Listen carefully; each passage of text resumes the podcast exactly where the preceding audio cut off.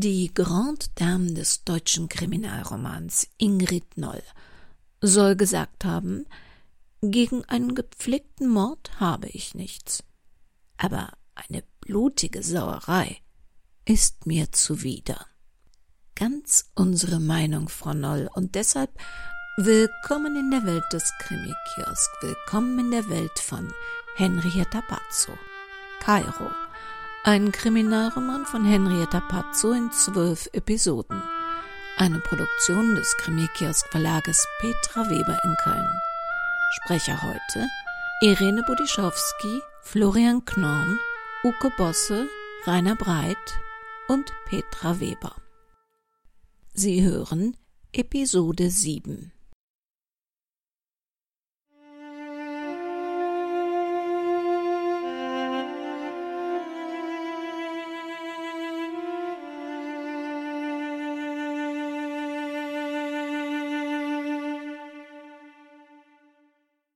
Samstag, 12. Juni 1982. Nach langer Zeit habe ich wieder mit dem Tagebuchschreiben angefangen. Diesen Sommer möchte ich unbedingt mit allen Einzelheiten für immer festhalten. So vieles ist passiert, an das ich mich auf ewig erinnern möchte. Harald hat mich in Los Angeles im Hotel angerufen. In Deutschland muss es mitten in der Nacht gewesen sein. Er wollte wissen, ob ich gut angekommen bin ob Vicky aus Perth inzwischen eingetroffen ist. Oh je, das muss ihn ein Vermögen an Telefongebühren gekostet haben. Vicky malt sich schon aus, welche Kleider sie als Bridesmaid ausprobieren will. Nur kein Pink, hat sie gemeint. Ach je, Harald würde wohl erschreckt fortlaufen, wenn er wüsste, was wir uns hier alles an Hochzeitsfantasien ausmalen, wo wir uns morgen doch gerade mal eine Woche kennen. Vicky und ich werden das hier sogar feiern. Sie hat bei einer australischen Radioshow Eintrittskarten für ein Konzert oder wie Vicky jetzt immer sagt, für einen Gig gewonnen. Sie spricht inzwischen viel besser Englisch als Deutsch. Ach, wie ist die Zeit verflogen.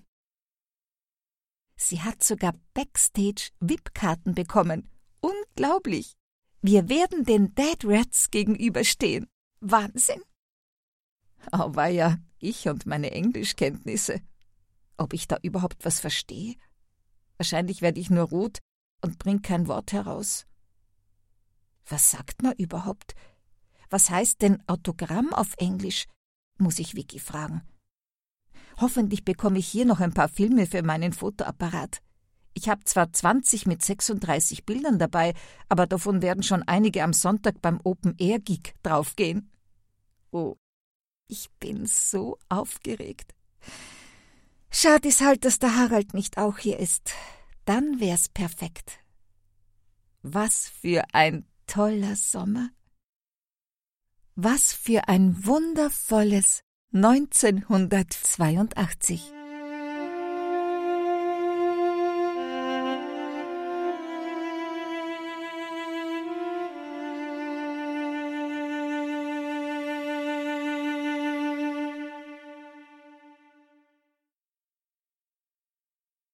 Das hättest du mir nicht verschweigen dürfen. Dass Martha in der Psychiatrie ist, das wollte ich dir lieber von Angesicht zu Angesicht sagen, nicht am Telefon.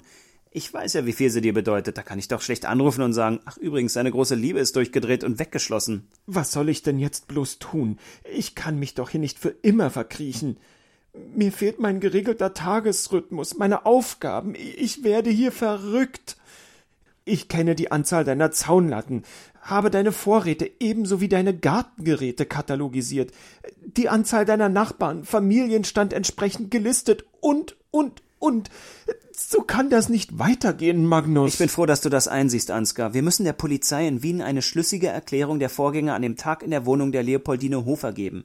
Es macht keinen Sinn mehr, Martha schützen zu wollen. Wir werden schon genug Probleme damit haben, dass man dir nicht unterstellt, du könntest die Gunst der Stunde wittern, Martha dein Verbrechen anzuhängen. Die suchen fieberhaft nach Beweisen, dir das nachzuweisen. Jetzt, wo sie endlich einen Verdächtigen, nämlich dich haben, werden sie immer weitermachen, bis sie dich überführen können. Ich werde einen Text aufsetzen. Du warst am Tag nicht in der Wohnung, oder? Aber nein, ich war noch nie bei Frau Hofer privat. Was hätte ich da zu suchen gehabt? Ich war ein, zweimal in ihrem Laden, zuletzt als Gast ihres Sohnes, aber. Ausgezeichnet. Dann werden sie auch keine Fingerabdrücke dort finden. Martha ist dir entgegengelaufen. Du hast sie umarmt. So kam das Blut an deine Kleidung. Sie haben zwar keine DNA gefunden, eure Wäscherei in der Erzdiözese war gründlich, aber falls dich doch jemand gesehen hat, Apropos gesehen, diese Nachbarin, diese Janke, die bei der Wiener Polizei zur Identifizierung war, wo hast du sie getroffen? Im Treppenhaus. Ja, schon klar, aber wo genau? Ich kam die Treppe hoch zur Wohnungstür von der Frau Hofer und da stand sie schon im Treppenhaus. Ja, so war das. Die wohnt doch laut Polizeiakten über der Hofer. Kam sie die Treppe herunter? Hatte sie was in der Hand? War sie im Mantel? War irgendwas ungewöhnlich? Sie war schon bis auf Höhe der Wohnungstür heruntergekommen. Kein Mantel, nur eine Strickjacke. Und in der Hand eine Handtasche, nichts Ungewöhnliches. Ich war bloß so aufgeregt. Heruntergekommen? Du bist dir sicher, sie war nicht auf dem Weg nach oben in ihre Wohnung oder aus der Wohnung von Frau Hofer herauskommt? Ach, Magnus, du machst mich ganz nervös. Ich hätte doch etwas gesagt, wenn sie aus der Wohnung gekommen wäre. Du kannst Zahlen lesen, aber menschliche Gesichtsausdrücke sind dir ein Rätsel. Also, wenn sie nicht explizit was zu dir gesagt hat, würde ich deiner Einschätzung von Personen misstrauen. Sorry, Brüderchen, das ist nicht dein Spezialgebiet. Du meinst, Schwester Martha könnte doch unschuldig sein? Diese Nachbarin. Quatsch, ganz und gar nicht. Steht außer Frage, dass Martha das gewesen ist, wenn du es nicht warst. Ich will einfach nur auf alle Fragen der Polizei vorbereitet sein. Die fühlen sich jetzt schon von uns in Irre geführt und sind deshalb misstrauisch. Und, und wenn die auch nur die kleinste Unregelmäßigkeit in deinen Aussagen finden, bist du wegen kaltmütigen Mordes dran. Wir müssen denen alles genau so schildern, wie du es erlebt hast. Keine Ausflüchte mehr, um deiner Martha zu helfen. Und dann klären wir das mit deinem Vorgesetzten oder wie auch immer das bei euch heißt. Die müssen dir doch schon vom Berufswegen aus vergeben. Bischof wirst du sicher nicht mehr, aber für eine kleine Gemeinde auf dem Land wird's wohl reichen.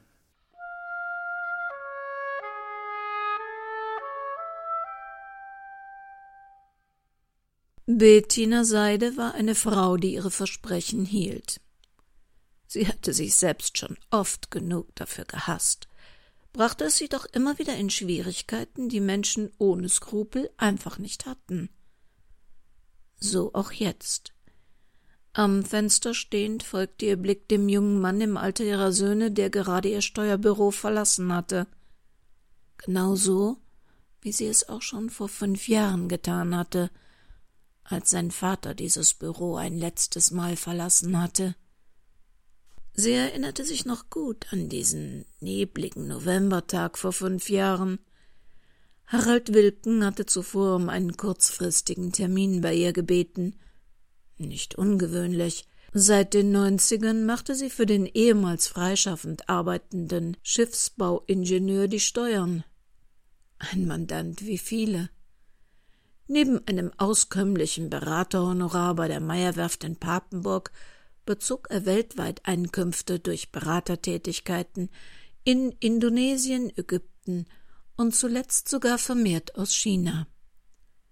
Das war steuerlich aufwendig, aber da Harald Wilken extrem ordentlich war und gewissenhaft Quittungen und Belege sammelte, auch nicht weiter kompliziert.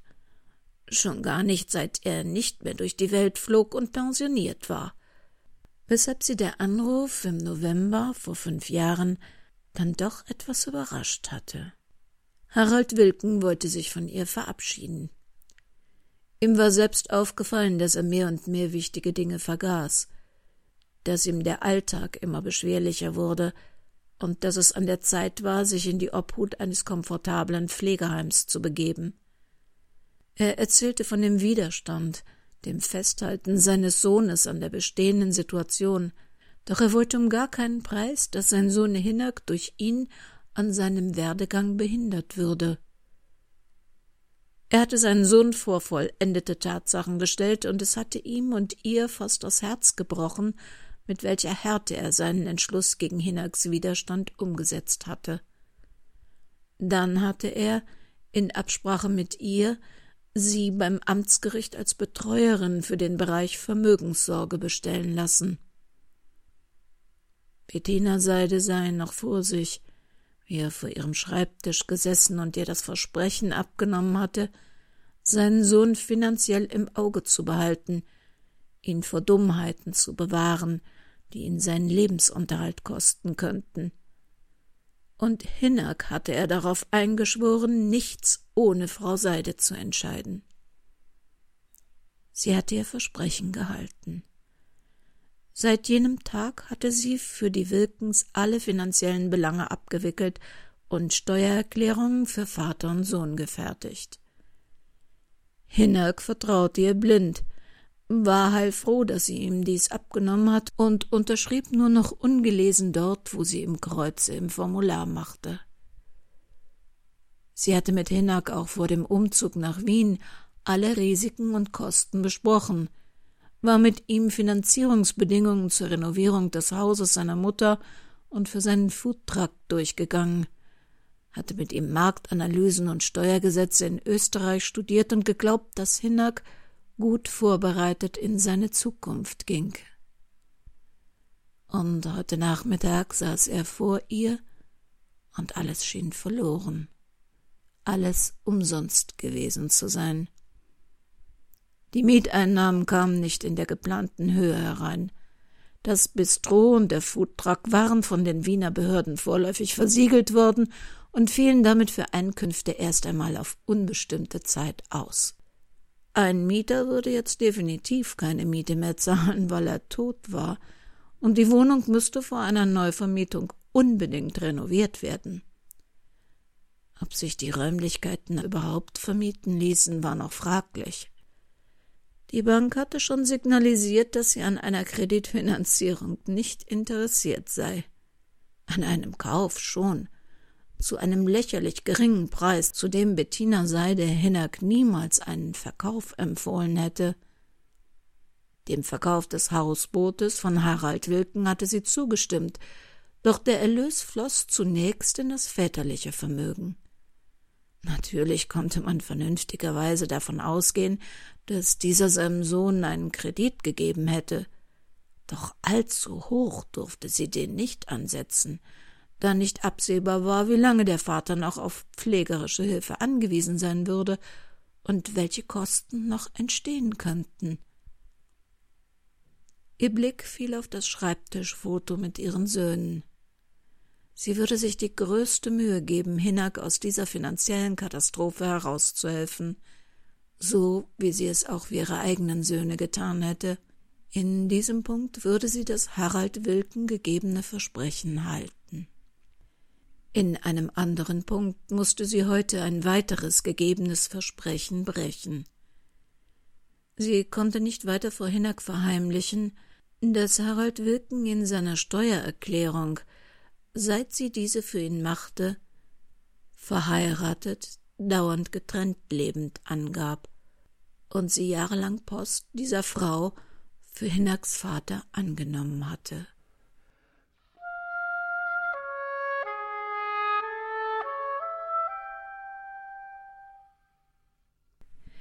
Die Heiterkeit des Vormittags war völlig verschwunden. Auf dem Hausboot herrschte jetzt eine gedrückte Stimmung. Sylvia Klammer hatte im Hotelrestaurant eine Kleinigkeit gegessen und sich dann aufgemacht ans andere Ufer der Leder. Hinnerk Wirken war nicht da, nur seine beiden Freunde, die offensichtlich den ganzen Nachmittag bereits über die Vorgänge in Wien diskutiert hatten. Willkommen an Bord. Auch wenn der Kapitän im Augenblick mit Abwesenheit glänzt, es hat ihn zu seiner Steuerberaterin getrieben. Tja, ob diese Bettina dann noch was reißen kann, ist mehr als fraglich. Der Junge ist ruiniert, schrecklich, ganz schrecklich, ganz, ganz schrecklich. Der kann hundertmal nicht vor Ort und unschuldig sein. Was in den Köpfen der Leute hängen bleibt, bei dem ist einer am Fleisch krepiert. Das kriegst du nicht mehr raus. Ja, wirklich aufbauend. Meinst du, damit hilfst du ihm? Der weiß doch selbst, dass der in Wien keinen Stand mehr kriegt. Das Bistro kannst du auch völlig vergessen und sein Wagen baut da auch nirgends mehr auf. Aber wehe, du reibst ihm das unter die Nase, Jeff. Ich könnte nicht damit leben, wenn Leos Sohn sich was antraut, nur weil die Scheiße hier verdammt aussichtslos aussieht. Was heißt hier bitte Leos Sohn? Soweit ich das mitgekriegt habe, ist ja nicht mal das sicher. Meinst du, ich mache mir keine Sorgen um den Burschen? Aber mit Schönreden kommt er auch nicht weiter. Das wird ihm diese Steuerberaterin schon klar. So machen. übel sieht's doch ja nicht aus. Er hat ein Haus in Wien.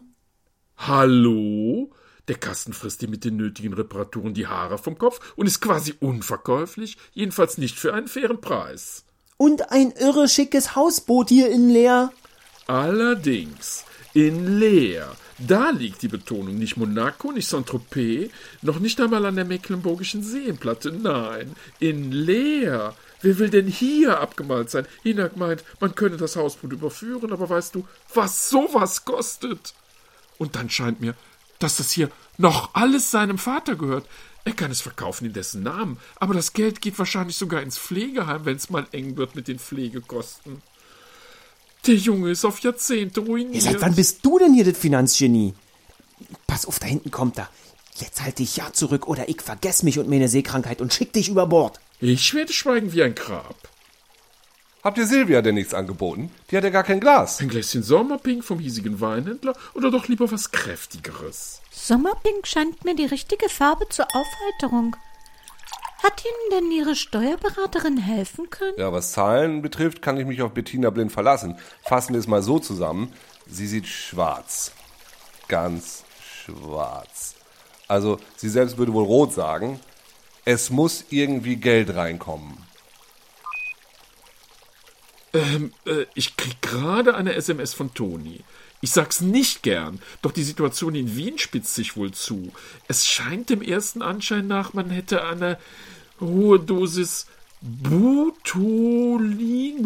in Hineks Fleisch gefunden. Ist das nicht das Zeug, das sie einem ins Gesicht spritzt? Das ist doch völlig unmöglich.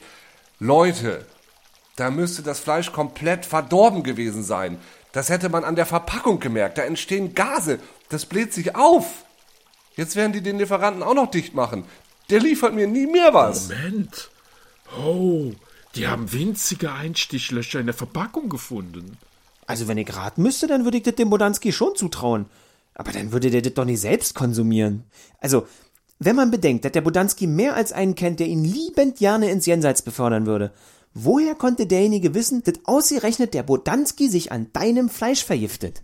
Es sei denn, das Gift war gar nicht für diesen Herrn Bodanski bestimmt, und der ist nur rein zufällig Opfer geworden. Im Normalfall, da hätte doch wahrscheinlich erst der Koch das Fleisch probiert.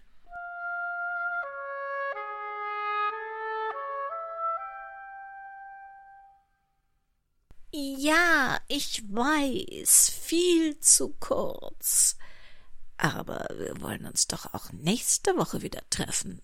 Und dafür müssen wir uns noch ein bisschen was aufheben. In der Zwischenzeit können Sie uns ja gerne mal besuchen unter www.krimikiosk.de, in unserem Shop ein Kompletthörbuch kaufen oder im Impressum gucken, dass dies eine Sendung des Krimikiosk Verlages Petra Weber in Köln war. Und ob Sie nun Uli heißen und als Z-Promi im Radiomobil podcasten oder Peter und in Finnland das perfekte Design suchen, egal was Sie auch tun und wo immer Sie auch sind, passen Sie gut auf sich auf. Das Leben kann sehr kurz sein.